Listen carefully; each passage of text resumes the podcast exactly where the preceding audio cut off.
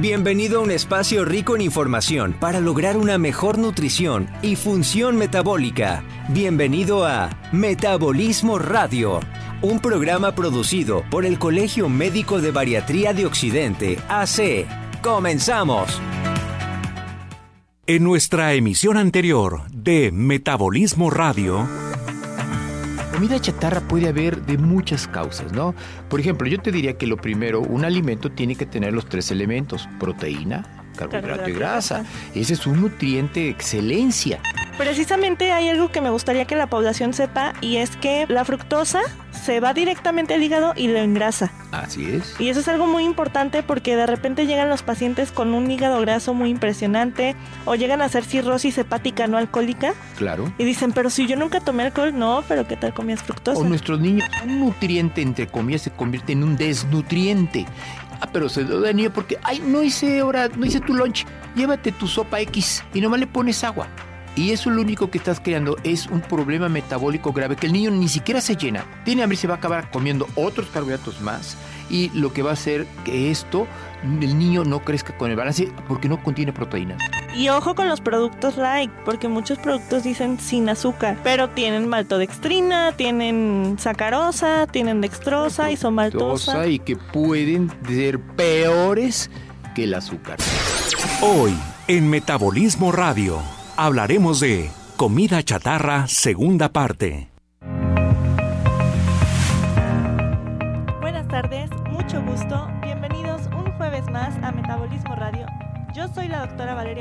Y como siempre tengo el honor de compartir el micrófono con el doctor Mario Ponce, presidente del Colegio Médico de Bariatría de Occidente AC. Buenas tardes, doctor. ¿Qué tal? Muy buenas tardes. ¿Cómo están nuestros oyentes? Qué gusto volver a estar con ustedes. El día de hoy vamos a continuar hablando sobre la comida chatarra y como pudieron escuchar en la introducción, hay alimentos light que son en realidad comida chatarra. Pero ¿por qué son dañinos para la salud, doctor? Bueno, hay que ver también la diferenciación entre alimentos light. Hay alimentos light que son light a base de azúcares y hay alimentos light que son light a base de grasas, ¿no? Los alimentos light a base de azúcares pues son algunos refrescos dietéticos que tenemos y los alimentos light a base de grasas es que cambian la grasa muchas veces que es sana por una hidrogenada que es peor. Hay que tener cuidado sobre eso. Eh, en nuestro consultorio parece ser que nosotros permitimos algunos alimentos light bajos en en glucosas, en sacarosas, sobre todo en azúcares, porque pues son menos inflamatorios y menos fuertes que otros alimentos. Pero aún así, los dos son verdaderos desnutrientes y hay que entenderlo. Sí, claro, y no nada más porque sea light significa que es saludable ya que sea bajo en grasa o bajo en azúcares. Exacto. Hay productos que a pesar de no tener calorías son puros químicos y nos hacen daño. Exactamente. Ahí es donde tenemos un problema, ¿no? El problema grave de que eh, eh, un alimento chatarra es un alimento que solo contiene uno de los tres grupos importantes de los elementos que manejamos como nutricionales, que es proteínas, carbohidratos y grasa. Como dijimos, esa es la excelencia que tuviera un alimento bien balanceado, pero en algunos son exceso de, em, de carbohidratos, ya quisiéramos que sean de proteínas, eh, exceso de grasas y sobre todo de grasas de las malas, y aunque sean light, contienen grasas este, hidrogenadas que pueden dañar nuestro organismo. Y, y también hay alimentos que, pues para los niños pudieran ser muy normales o pensamos que ellos sí los pueden consumir, pero en realidad son comida chatarra. Así es. Por ejemplo, los jugos de cajita o de botellita. Sí, desgraciadamente el jugo ha sido una parte muy importante de la sociedad moderna, pero hay que ver que muchos de esos jugos, pues para que tengan persistencia en la caja, se les ponen preservativos y más azúcar de lo debido para que sean más atractivos. Cualquiera que haya tomado un jugo de tipo fruta natural ve que no es tan dulce como es el jugo que es de cajita que le agregan, le agregan más maltodextrinas, químicos, químicos fructosa, que lo hacen todavía más uh, potenciador al paladar, pero más dañoso. Entonces, doctor, por ejemplo, ¿con qué frecuencia, ya lo habíamos comentado en el programa pasado, pero ¿con qué frecuencia es bueno comer chatarra para niños y para adultos? Eh, es bueno no comerla nunca, ¿verdad? Pero en este caso hay que ver que vivimos en una sociedad que también nos platicaba ahorita este Carlos, que es nuestro asesor de radio, que eh, bueno, de vez en cuando se nos antojan unas papas con chile. E indudablemente tenemos derecho a comerlas. Yo, Pero- que recomendamos eh, eh, una vez a la semana, haz tu chatarra. Sí. Pero trata de que la mayor parte de tus días sean sanos y equilibrados. Los niños lo hacen un poquito más frecuente. ¿Por qué? Porque nuestra sociedad está atascada de esto y todo lo que es la publicidad sobre carbohidratos, grasas eh, de mal tipo, lo manejan precisamente para que el niño se adapte a esos paladares y se consuman eso, ¿no? Claro, precisamente es una pregunta que nos hicieron nuestros radioescuchas. ¿Por qué me gusta tanto la comida chatarra? Nos dijo Cecilia Tafoya. porque somos mamíferos. El mamífero al tener también un paladar selecto al dulce, a la lactomorfina. Lo primero que hace un niño cuando nace es se pega la teta de la madre. La teta de la madre que tiene lactosa, bueno, es un azúcar de la madre, Claro. eh, leche, la leche contiene lactomorfina que activa nuestro cerebro y dice, este alimento es bueno, es sano, es rico. Y entonces activamos ese paladar desde la infancia, pero lo conservamos como seres toda la vida. Y seguimos teniendo nuestra necesidad de azúcares de y de grasas porque es el placer. Si no tuviéramos ese placer, muy probablemente como especie yo hubiéramos desaparecido. Ujú. Porque eso nos obliga a comer, nomás que muchas veces nuestro paladar no nos dice lo que es correcto comer, ¿sí? Eso, come, si por mí fuera, de, como algunos de mis pacientes me dicen, me, me comería todo el día cereal o todo el día chocolates. Sí. Y bueno, pero eso sí eh, nos llevaría a una muerte segura, ¿verdad? Y de las comidas chatarras, ¿cuál cree usted que sea la menos perjudicial? es difícil manejarlo porque, bueno, lo, la- lo ideal es combinar. ¿sí? Miren, a ver, me voy a comer unas papas, pero esas papas, si yo le pongo un poquito de queso o un poquito de alguna proteína o, y lo- la combino con un, una salsa mexicana que contenga un poco de capsicina, de jitomate, eso ayuda a que baje la mm, cantidad enorme de carbohidratos que tiene y ya le estoy combinando con alguna proteína que me va a dar un me va a dar mayor saciedad y estoy combinando, ¿no? Entonces no existe decir, no, es que el mejor de estos no. Habíamos hablado creo en el programa anterior, ¿no? Sí. Que si yo le voy a dar a un niño un dulce, pues le busco una gomita. O un chocolate. Con chocolate, porque bueno, tiene algo de proteína o un chocolate que no sea muy nocturno, porque si no el niño no te duerme, ¿verdad? Sí. Porque también tienen este cafeína. Pero bueno, ese es, es un, un poco más sanos que manejarle un dulce con pura fructosa o con pura sacarosa. Precisamente estábamos hablando también en el programa pasado de las tablas nutrimentales, cómo no sabemos interpretarlas. Ándale. Y ahora estos sellos súper confusos para la población que decidieron poner en los alimentos. Sí. ¿Cómo maneja Profeco estos sellos, doctor? Mm, Para mí están mal, eh, no, no, no están bien balanceados. Ha sido una confusión al público aún mayor. Es difícil, no, no, no es fácil dar un, eh, qué es un alimento chatarra, que no, además está luchando con un poder económico enorme detrás, ¿no? Pero el de hecho de que digan exceso de sodio, exceso de grasa, exceso de, car- de azúcares, eso no me va a dar el concepto de una alimentación correcta. Claro. Puedo, por ejemplo, comerme un, unas salchichas o un jamón serrano, un jabugo, que es una maravilla, pero me va a decir exceso de sodio Sí. y exceso de eh, grasas o exceso de proteínas también. Lo que pasa es que los productos están etiquetados con estos sellos por cada cierta cantidad de sodio, de calorías, de grasas saturadas y de azúcares que sobrepasan en 100 gramos de producto. Así Pero hay es. productos que no nos, no nos comemos, perdón, ni 20 gramos. Así es. Y eso es otra vez volver a pensar en que la dieta hipocalórica es la que nos va a hacer eh, el correcto control de nuestra sanidad. No por comer menos voy a tener mejor calidad. Porque puedo comer poco, puedo comer 1200 calorías o 1000 calorías o 800 calorías, pero de puro carbohidrato Claro. o de una grasa saturada con una mm, proteína de alto, bajo valor biológico llena de soya que me va a hacer más inflamatorio.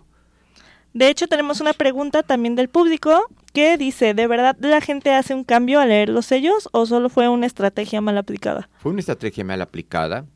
Desgraciadamente no es fácil para, hacer, para leer las lo que trae atrás cada alimento, creo que eh, eh, tenía que ir una de las clases que tú das ahí en tu consultorio, ¿no?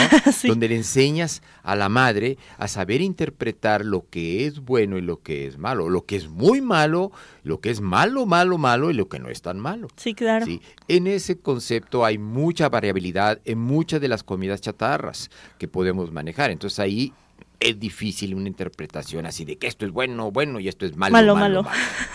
Precisamente en algún episodio con la doctora Fabiola, que se especializa en obesidad infantil, platicábamos de que estos sellos lo único que hacen es que la gente siga consumiendo lo mismo, pero con más culpa. Exactamente. Me dicen, no, pues tiene exceso de grasa. Sí, Pero me lo voy a comer. exactamente. De todos modos lo como. Y, y, y como los todos son negros, al final de cuentas no nos damos cuenta de cuál es. Lo, los- lo- nuestro cerebro los, los oprime.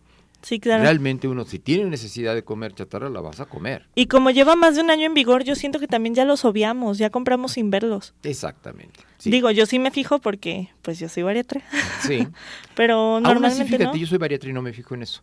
Porque te digo, puede decir, tiene exceso de proteínas, pero eh, las proteínas tienen alto valor biológico. O exceso de carbohidratos. Pero a ver, una ensalada tiene exceso de carbohidratos y no por eso es mala, ¿verdad? Le voy a comentar para qué me sirven a mí nada más. Yo me fijo cuando tienen exceso de azúcares. Es como el primer filtro Exacto. para descartarlo porque yo no consumo azúcares. Ni Eh, se los recomiendo a mis pacientes. Eh, muy buena opción. ¿Por y qué? ya de ahí hay que leer los ingredientes. Porque estás hablando del macronutriente más peligroso de nuestros tiempos modernos, que son los azúcares. Ya no podemos hablar de exceso de azúcar, porque también debería decir el sello, sí, tiene exceso de azúcar, pero de sacarosa o de fructosa o de manosa o de galactosa. Hay diferentes azúcares y cada una tiene problemas metabólicos en uno o en otro aspecto. Yo prefiero que me dijeran, oye, tiene exceso de azúcar sacarosa, pero no de fructosa. Claro. ¿sí? Eso también es cómo interpretar los sellos, ¿no? Y no nada más interpretar los sellos, como comentábamos, leer los ingredientes, leer la tabla nutrimental, pero lamentablemente no es algo que les podamos enseñar rápidamente, es algo que re- requiere de detenimiento, de atención. A ver, Valeria, todavía tenemos por ahí nuestro diplomado que va a empezar precisamente en octubre. El Y- 27 de noviembre. exacto. Y a médicos a veces nos es difícil darles a conocer o interpretar correctamente eso. A médicos Sí, que hemos estudiado los nutrientes toda la vida, pero muchas veces es muy amplio el camino y hay muchos y además el comercio está sobre todo esto porque yo quiero vender y quiero que mi producto sea adictivo. claro. Ok, pues es natural. Entonces es una lucha que tenemos que ganar por la salud humana, pero es difícil. Y precisamente ahorita que comentaba de, de nuestro diplomado en bariatría, eh, como les decía, comienza el 27 de noviembre. Si ustedes son médicos o son nutriólogos, lo pueden tomar. Tiene una periodicidad quincenal, es un sábado cada 15 días de 9 a 2 de la tarde. Y si quieren más información, me pueden mandar un mensaje al 33 20 21 25 93 para compartirles todos los datos para que lo puedan tomar este año. Ay, Valeria, qué buen comercial nos dejaste. Pero es una buena opción. Y les voy a explicar por qué. Porque yo cuando salí de medicina era un neófito en Sí. nutrición. No sabemos, los médicos abeja aprendimos mucho, cardiología, endocrinología, lo que tú quieras, pero nutricionalmente no sabemos dar dietas. Y es muy importante que el médico maneje una medicina preventiva, además del nutriólogo o del bariatra, ¿verdad? Y precisamente fue algo que a mí en lo particular me cambió completamente la visión. Yo era un médico alópata completamente Sí. y me volví un médico preventivo y un médico que opta más por lo natural. Y un médico exitoso, porque creo que ya hasta publicaste un libro donde manejas precisamente ese concepto diferente que entraste en una nutrición orto- no ortodoxa, sino ortostáctica que te llevó a calidad de vida. Es correcto. Ah, Así es. Hablando de preguntas, tenemos una pregunta de Eduardo Perea, que gracias por escribirnos todos los programas, eres el mejor, te agradecemos mucho que nos escuches. Y nos dice, con la finalidad de entender las etiquetas, hay una lista de azúcares que son menos dañinos y que un adulto puede elegir en vez de otras. Sí, lo que decía yo. Los azúcares que podríamos ser menos dañinos son los que antiguamente usábamos, como la sacarosa, azúcar de mesa. La fructosa, si dice fructosa, por favor, ¿cómo que se Evítenlo. ¿El jarabe de maíz de alta eh, fructosa? nuestro- Ah, Eduardo. Eduardo, Eduardo, evítalo. La fructosa es el peor, el peor, el peor de los azúcares que la industria ha inventado para que todos tengamos hígado graso. Claro. Y es un peligro por completo para la sociedad. Exactamente. Desgraciadamente, como aquí nuestros queridos diputados no quisieron ponerle un estigma a la fructosa, diciendo tiene fructosa, pues bueno, la consumen todos, todos ustedes están consumiendo fructosa, todos los panes están usados con fructosa. La sacarosa ya salió completamente del el mercado. Hay muy pocos panes que están hechos a la forma antigua. ¿sí? Pero precisamente no es nada más eh, porque tengan fructosa, tienen fructosa porque resulta más barato para las industrias. Claro, si a mí un pan con fructosa me y además es más adictiva. ¿Me compran más? Claro, si yo me como un, un pingüino, bueno, ya lo dije, eh, que, esté endulzado ¿Un pastelito? con azúcar, pues me va a dar más saciedad que uno que endulzado con fructosa. El de fructosa nunca me lleno. Es completamente cierto. Vamos a un corte y enseguida regresamos para platicar si la comida chatarra nos genera ansiedad. Compártenos tus preguntas y comentarios vía WhatsApp al 3320 2125 93 o al teléfono en cabina 3338 131355. En un momento regresamos a Metabolismo Radio. Escúchanos en Spotify como Metabolismo Radio. Estamos de regreso.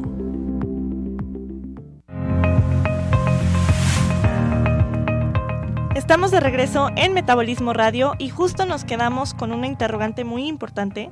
Doctor, ¿la comida chatarra nos puede generar ansiedad? Claro que sí. La comida chatarra no da saciedad.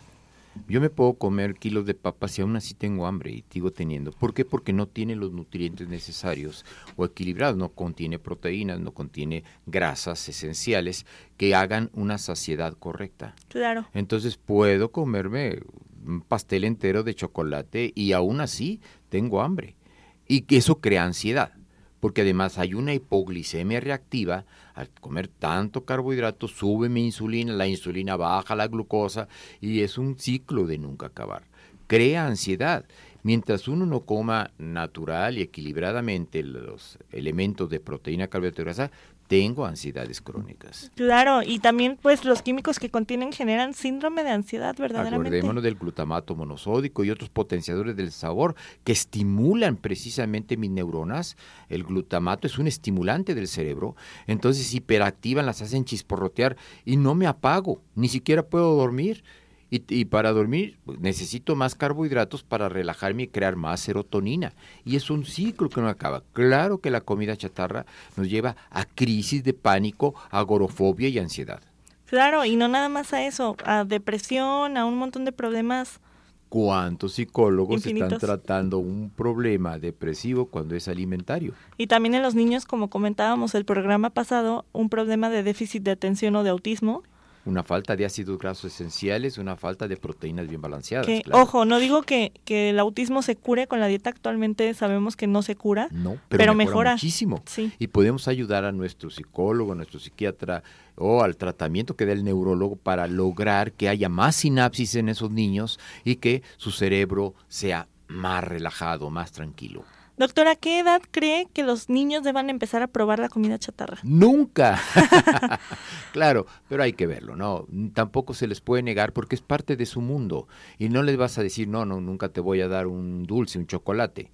Sí, no, se tenemos que dar, pero tenemos que darle con tiento, con equilibrio. Y darlos no como premio, y darlos no eh, antes de comer. ¿Por qué? Porque si no, el niño no va a comer los nutrientes necesarios. ¿Por qué? Porque es más adictivo el comer la chatarra que el alimento natural. Precisamente tenemos una pregunta de Jade Ruiz que nos dice, ¿es bueno dar golosinas a los niños como premio? Les estás eh, manejando un sistema feedback donde el niño aprende casi, casi automáticamente a que si yo me porto bien, me dan una paleta. O si estoy llorando y soy un niño que hago un berrinche, si me das un dulce, me relajo. Claro. Y cuando eres adulto, eso se lo lleva uno. Y entonces uno mm, me peleé con el marido y ando buscando un pastel de chocolate para tragármelo y de tal manera relajarme, lo cual no causa relax. Lo único que relaja son 15 minutos por dos horas de inflamación crónica. Sí, es cierto. Y es nuestra sociedad actual, que es una adicta precisamente del estrés hacia el carbohidrato.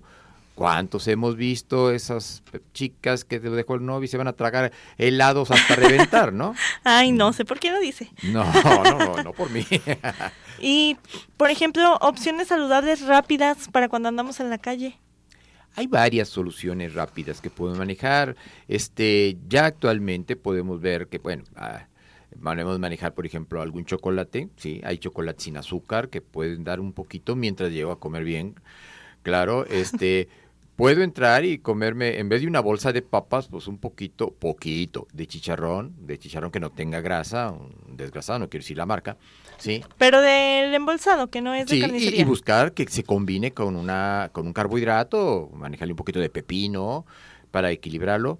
Eh, no quisiera decir, pero bueno, también fruta, cierta fruta es buena en pequeñas cantidades y, de las que menos azúcar tengan, pepino, arrayanes, etcétera. Es difícil encontrar eso. Claro. Sí, pero bueno, sí, sí, sí tenemos queso, por ejemplo. Eh, en cualquiera de esas tiendas de la esquina, que no quiero usar su nombre, este, encontramos unos deditos de queso, unos deditos de queso que los voy a combinar con unas almendras, con unas nueces, y estoy combinando perfectamente, manejando una comida que ya no es chatarra. Queso y nueces es grasa monosaturada, proteína de buen valor biológico y bueno, este también un poquito de carbohidratos que puedo manejar con las nueces, ¿no? Precisamente hablando de las nueces, también no hay que consumirlas en exceso. Sí. Todo en exceso es todo. malo. Todo. Acuérdense que no hay veneno, la cantidad es el veneno, ¿no? Pero sobre todo, déjame las nueces, los cacahuates, aguas. Eso no es comida chatarra, porque es un cereal, pero en exceso es muy chatarra. A ver, cómanse una bolsa entera de cacahuates de esos de Japón. Ay, no. Y van a ver cómo reviente el estómago. El cacahuate tiene una flotoxina. Precisamente hablábamos ayer del programa sobre que en la India son muy vegetarianos y comen mucho cacahuate y tienen mucho cáncer de eh, páncreas y cáncer de hígado. Bueno, me parece que ese programa es uno de los que grabamos esta semana y lo van a poder escuchar el próximo jueves. Sí, ¿por qué no ser vegetariano? Muy buen programa. Sí, ojalá les guste. Y también, bueno, ya nos habían preguntado por qué la comida chatarra es tan rica, es precisamente por esto de que es adictiva. Así porque le ponen glutamato monosódico y cosas para que sea adictiva. Y porque somos mamíferos y nos encanta el dulce. Pero porque es tan barata. Precisamente. Porque porque los cereales es lo que más abundante existe como alimento. Y el mundo quiere vender cereal, porque yo saco más dinero de vender cereales que de vender proteínas. Eh, la proteína es difícil, hay que tener animales de calidad esto, y esta es cara además. En cambio, cualquiera compra una bolsa de papas, que es barata, con chile, y ya me activé y ya comí chatarra manejar un jamón jabugo, un, un, pata negra, o ya un jaboncito o, un dedo de queso. Es más caro con un balance de nueces, que también es una grasa monosaturada, pero es caro. Entonces, por eso, la sociedad está volcada sobre los cereales porque puedo tener concentraciones altas y puedo mantener una población comida, más no nutrida. Exactamente, es lo que yo les, comentaba. Justo hoy vi una pacientita muy querida para mí que tenía el mal hábito de desayunar café con tres galletas. Hasta que le expliqué que eso no le estaba nutriendo, solo le estaba dando azúcar por un ratito, pero no le estaba nutriendo y afortunadamente pudimos cambiar ese hábito. Sí, sí, sí, sí, sí, me acuerdo también por ahí de otro paciente que tomaba esos refrescos negros, para, porque tiene también cafeína, obviamente. Sí, claro. Claro, y, y otro de esos pastelitos negros y bueno, si no, no se activaba el cerebro. Ah, y, y una disprina o un mejoral, porque si no, no lo activaba. Y hablando de estos malos hábitos, doctor, quisiera platicar un poquito de lo que pasó hace días con la noticia de Profeco de que iban a retirar las sopas instantáneas. Claro, eras una verdadera chatarra, ya la podemos decir cuáles son. Pero ¿por qué no nos lo platicas tú, Valeria? pues al final la determinación fue que no se van a retirar. Se retiraron únicamente ciertos lotes de vasos del mercado porque se dieron cuenta de que contenían tres tipos de azúcares diferentes y contenían sodio radioactivo, si no me equivoco. Así es. Me pueden corregir. Pero este lo importante aquí es que la gente hizo compras de pánico. de verdad me, acabar? me preocupa muchísimo cómo la Profeco dijo, aguas, esto es un veneno y la gente dijo, voy a comprar mucho antes de que me lo quiten. Y cómo la gente eligió su placer sobre su propia salud. Pero bueno, no todos son así. Vamos a un corte y enseguida regresamos. Compártenos tus preguntas y comentarios vía WhatsApp al 3320 2125 93 o al teléfono en cabina 3338 131355. 55. En un momento regresamos a Metabolismo Radio.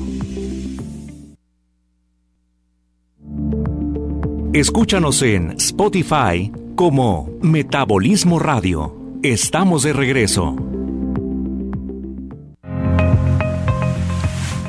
Estamos de regreso en Metabolismo Radio y estábamos platicando un poquito de lo que sucedió hace días con las sopas instantáneas, de por qué las van a retirar del mercado o por qué retiraron algunos lotes. Yo quería dar una pequeña excepción al respecto. Miren, decían que tenían alguna cuestión radioactiva y todo eso. Era muy poca la cantidad, era muy mínimo. Realmente no era la causa de retirarlas. Les voy a explicar por qué y es importante entenderlas.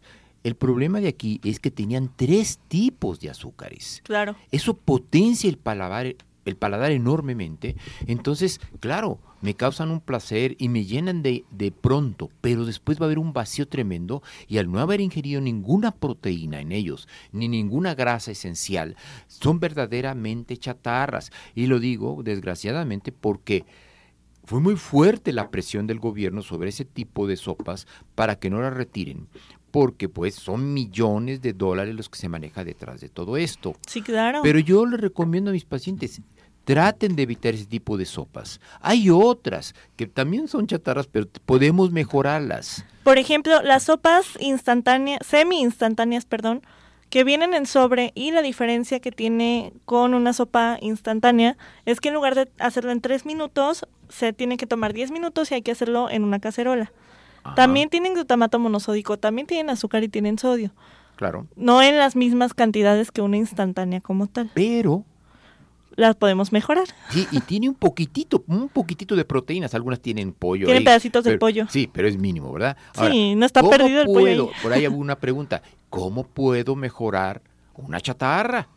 Ah, bueno, esa sopa la voy a dar y la voy a envolver en un poquito más de proteína y además le voy a poner un poquito de aceite de oliva en el momento en que está eso para por lo menos tapar las grasas hidrogenadas con un poco de monosaturadas. No quiere decir que esta sea la maravilla y todos a, comprarlas y hacerlo, no.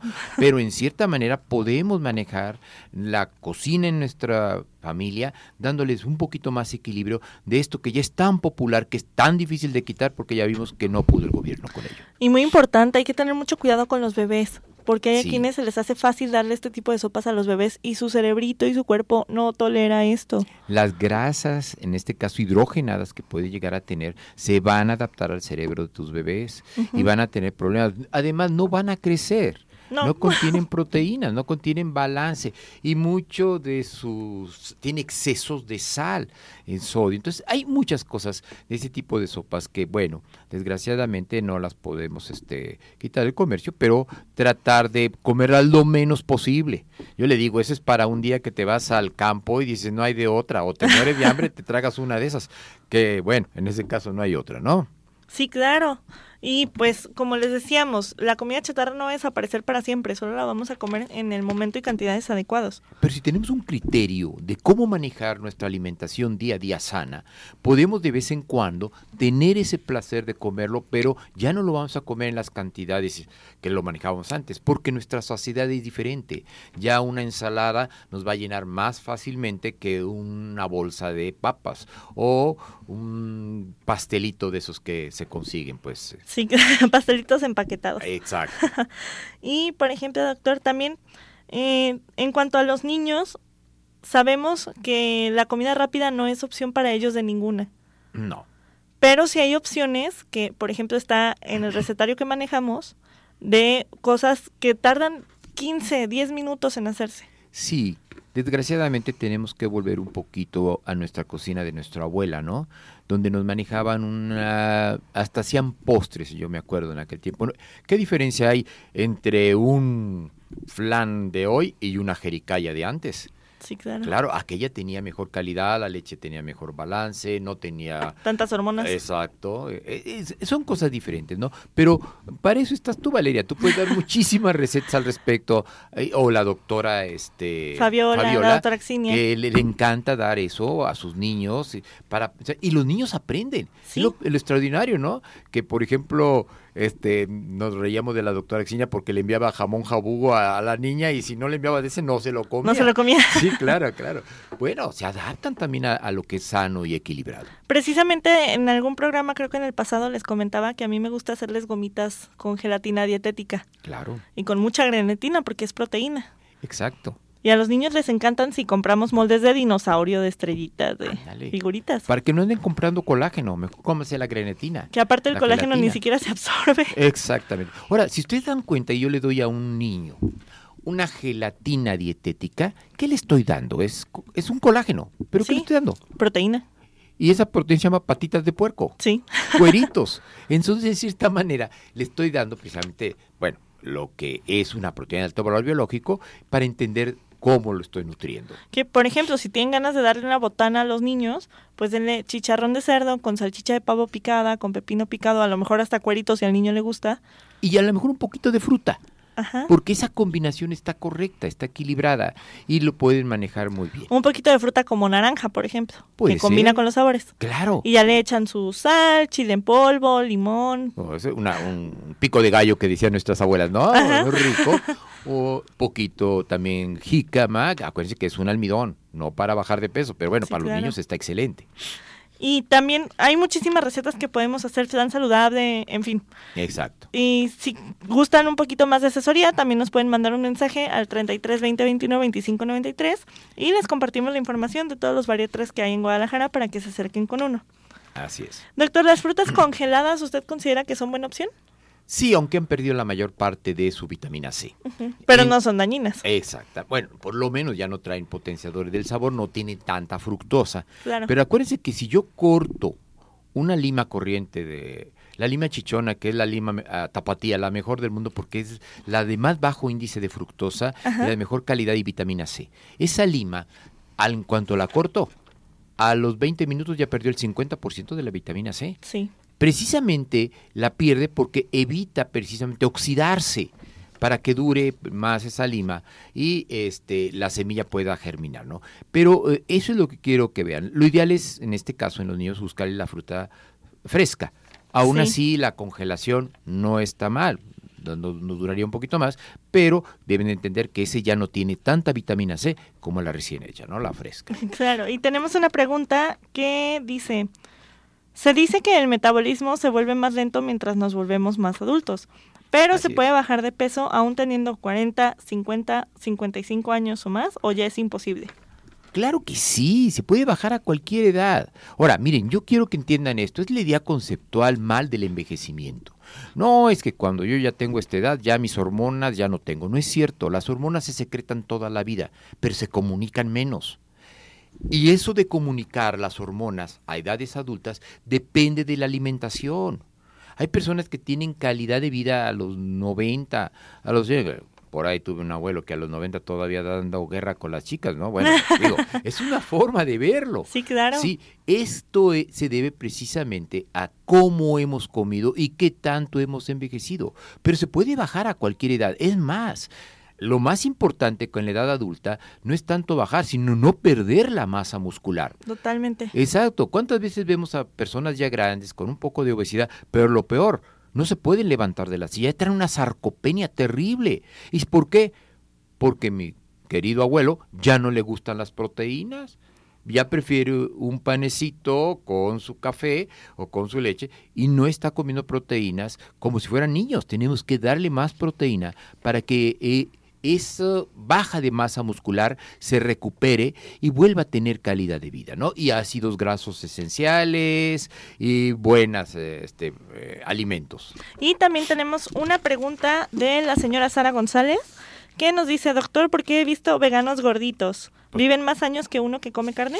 No, los veganos duran menos. Y además, ¿por qué ves veganos gorditos? Porque al dejar de comer proteínas, lo que se van a es ir a comer carbohidratos. Si yo no puedo comer carne, que es un saciante, Claro. ah, pues me voy a saciar comiendo frijoles, me voy a saciar co- comiendo soya o comiendo cereales. Te digo, y esto es más inflamante y más detractor del metabolismo que cualquier otra cosa. Desgraciadamente la proteína viene del griego protos, Protos. es lo primero y lo más importante. Por favor, puede haber personas que nos engañen diciendo que son vegetarianos o veganos en la edad adulta, pero niños no, por favor. El niño no puede desarrollarse con dietas veganas o vegetarianas. Y tenemos, por ahí tengo algunos pacientes que son obesos precisamente, ¿por qué? Porque entraron en la dieta vegana o vegetariana. Y las proteínas es el factor inmunológico del organismo. Es muy importante esto. Si no me equivoco, vamos a escuchar ese programa sobre el veganismo el 28 de octubre. El jueves sí, 28 de octubre. Ojalá ahí estén todos y lo escuchemos. Sí, para que no se lo pierdan. Muy importante. Y, doctor, por ejemplo, los productos procesados o congelados de pollo, como los nuggets, las hamburguesitas, ¿qué opina de ellos? Bueno, mire, no es lo ideal como una carne fresca, porque también la carne fresca tiene muchas vitaminas, vitamina A, vitamina E, sobre todo las liposolubles. Y ¿no? además vienen empanizados, Sí, desgraciadamente. Pero a ver, vamos, estamos hablando de comida chatarra. ¿sí? Y si yo quiero darle algo a mis hijos que valga la pena, bueno, ya sé que va a ser imposible prescindir de esos. Y prefiero que se le des pues unos nuggets a tu niño porque tiene algo de proteína. Ya dijimos que una comida equilibrada es la que tiene proteína, carbohidrato y grasa. Bueno, por lo menos eso tiene los tres elementos. Y si yo no, no estoy en un programa de bajar de peso, puedo comer De vez en cuando. de vez en cuando nuggets. O los niños pueden manejarlo porque en su desarrollo pueden necesitarlo. ¿Sí? Pero ahí es donde nosotros a veces satanizamos, por ejemplo, ese tipo de comida y entonces nos vamos a los cereales. Ah, no, pero pues un cereal si es, si es sano, no. ¿No? Es mucho más eh, perjudicial un cereal que darle ese tipo de comida eh, que es procesada pero está congelada y tiene buena calidad de proteína. Sí, claro, no es, no es nada más carbohidrato que le va a ser más perjudicial, aunque sea con un poquito de Precisamente proteína. esos cuadros de esto es este exceso de grasa, exceso de azúcar, exceso de proteína es precisamente porque no está bien balanceada el alimento. Y por ejemplo, últimamente están muy de moda las freidoras de aire, Ah, que son estos aparatitos maravillosos que uno mete la comida y se olvida y regresa y ya está listo. ok, Pero yo sí le encuentro un defecto, y es que la comida no lleva grasa. sí. Necesitamos la grasa para sentir placer y saciedad. Exactamente. Desgraciadamente vivimos la sociedad del satanismo a la grasa. Sí. La grasa es la que engorda, la grasa es la mala. No, hay grasa mala, pero hay grasa de excelencia y hay grasa esencial. El ser humano tiene que consumir grasa cada día porque es su energético, no el azúcar, la grasa. Y en este caso los ácidos grasos esenciales son la parte más importante del cerebro eh, y tenemos que consumir. Ahora, a ver, si yo manejo comida, no me lleno, comida este, sin grasa. ¿Por qué? Porque no, no secreta una hormona llamada colicistoquinina que se secreta en el fondo gástrico que me dice ya me llené. Sí. Ah, pero ¿qué hacen los antipasto, los italianos o los franceses? Primero como unos jamoncillos con aceite o aceite de oliva con vinagre balsámico al principio y eso hace que tenga mejor saciedad y me llene más rápido y equilibro mejor mis alimentos. Sí, La claro. grasa es muy importante. No quiere decir que no sean muy malas, que sean muy malas esas freidoras, ¿no? Sí, no, de para aire. nada. De hecho, son, son buena opción. Yo lo que haría con esa fre- freidora de aire, haría mi comida muy rica y luego después retacaría de aceite de oliva la ensalada. Sí, en justo. donde le daría una grasa monosaturada de alto valor biológico y quitaría las grasas saturadas. Una muy buena opción. De hecho, lo que yo le digo a las mamás que hagan es que les hagan a los niños salchipulpos en la freidora de aire, Muy bien. pero al final que los rocíen con aceite de oliva y les pongan poquita mayonesa. Exacto. Quitamos las grasas saturadas en cierta manera porque lo limpiamos un poquito y ya después Sí. el aceite de oliva o la mantequilla. Los niños necesitan mantequilla. Para crecer. que es butirato, es una grasa saturada, pero en el crecimiento los niños lo ocupan. El adulto no tanto, ya hay que bajar, pero el niño es muy importante el butirato. Sí, precisamente, no entiendo por qué no usan más la mantequilla, es más barata que la margarina, es más porque es sabrosa. cara. Y cuando entraron los aceites de cártamo, de soya Sí, y todas sí. esas marcas, echaron para abajo ese tipo de grasas que eran mucho más sanas. Nuestras abuelas cocinaban con manteca y hoy cocinamos con grasas omega 6. Precisamente. Y son inflamatorias y dan más problemas cardíacos que la manteca. Pero bueno, el concepto comercial nos ha arrollado a todos. Hasta los médicos tenemos un concepto equivocado de eso. Sí, claro. Y, por ejemplo, tengo muchas dudas, pero las vamos a resolver en cuanto regresemos al último bloque de Metabolismo Radio. Compártenos tus preguntas y comentarios vía WhatsApp al 3320 2125 93 o al teléfono en cabina 3338 1313 55. En un momento regresamos a Metabolismo Radio. Escúchanos en Spotify como Metabolismo Radio. Estamos de regreso.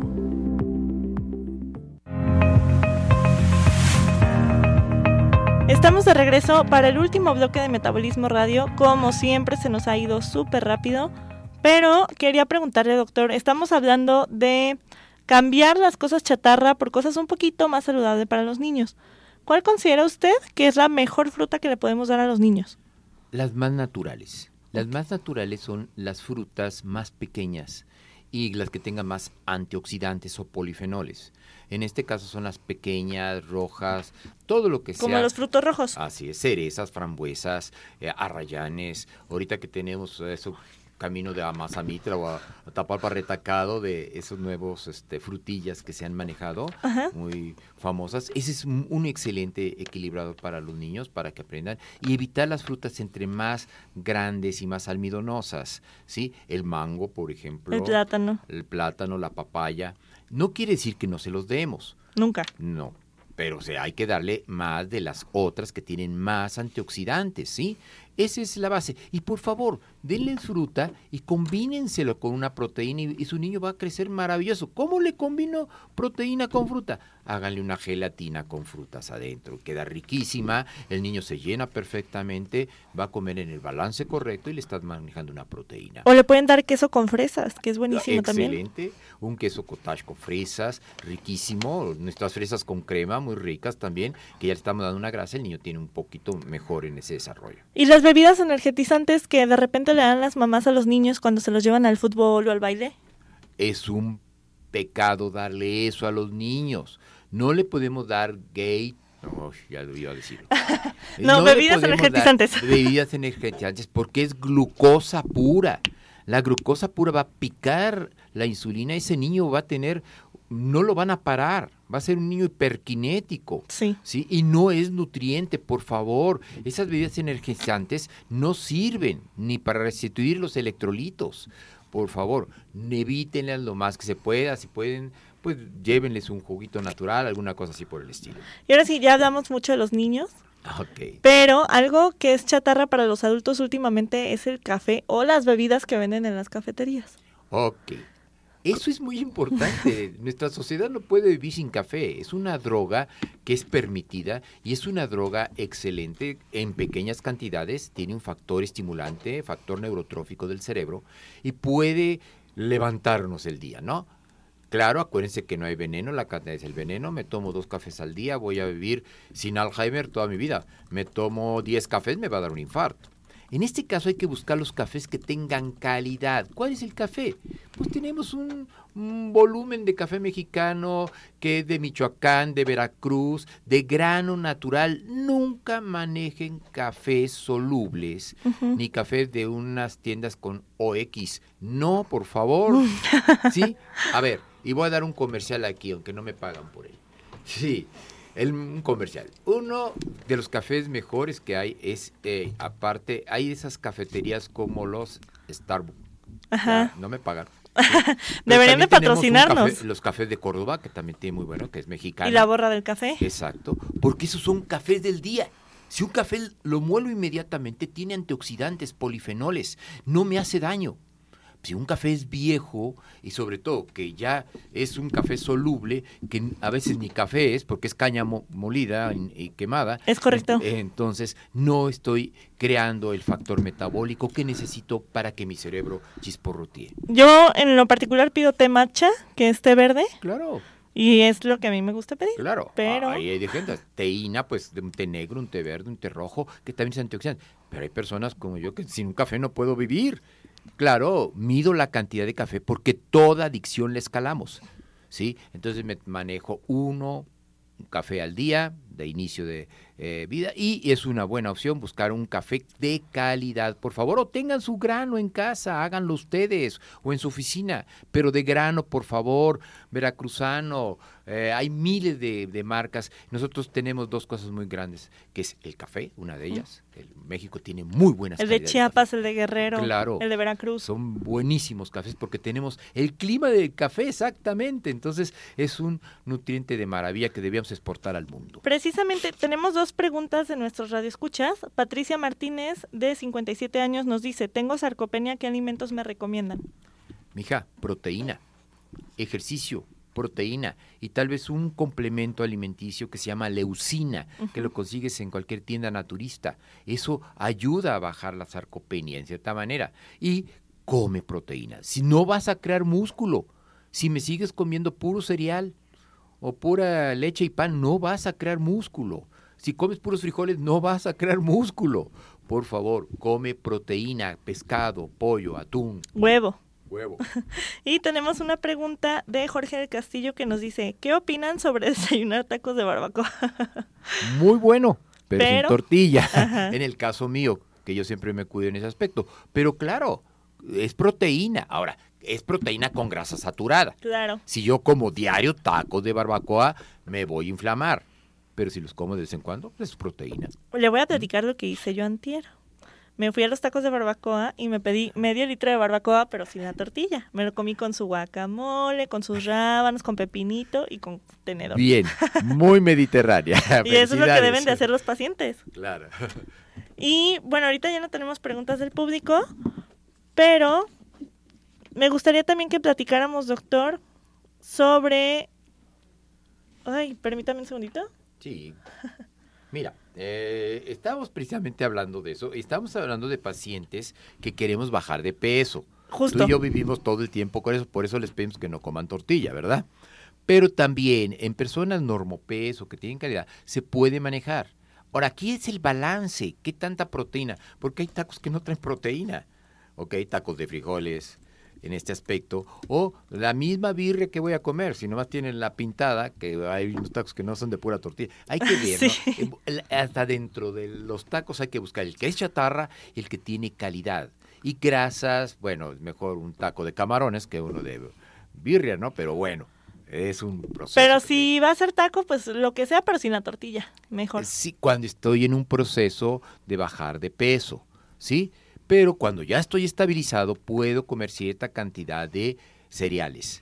Porque hay alimentos que a pesar de que son, digamos, caseros como las flautas, las enchiladas y demás, siguen siendo comida chatarra por la forma en la que están preparados. Exacto, ese es el problema, que muchas de esas enchiladas que ya vienen procesadas, donde nada más las metemos al horno de microondas, tienen grasas hidrogenadas horribles.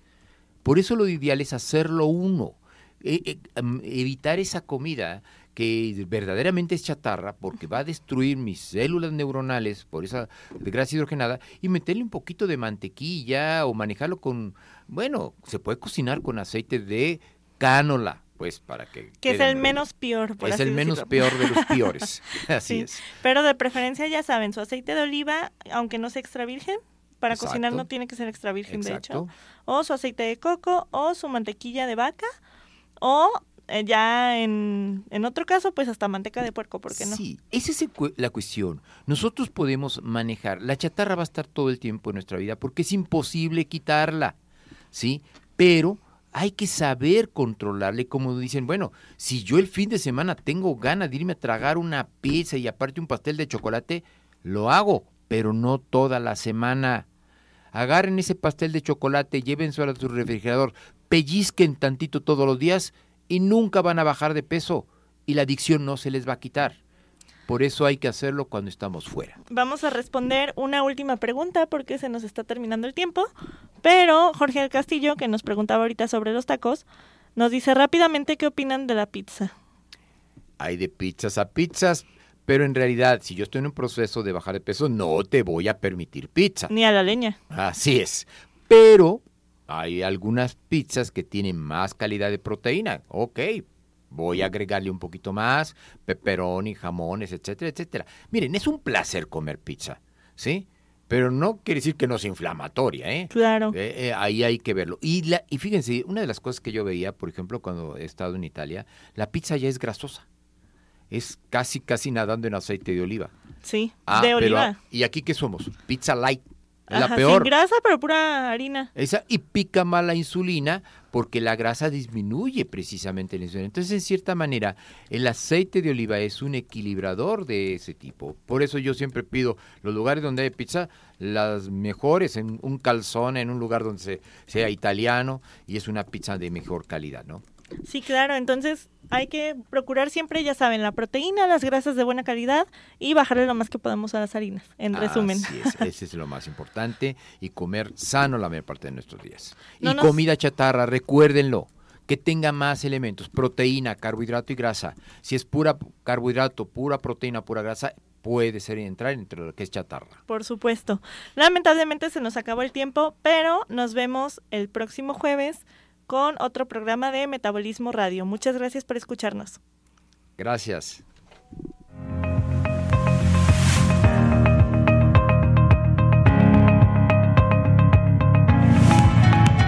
Esto fue Metabolismo Radio, un programa producido por el Colegio Médico de Bariatría de Occidente, AC.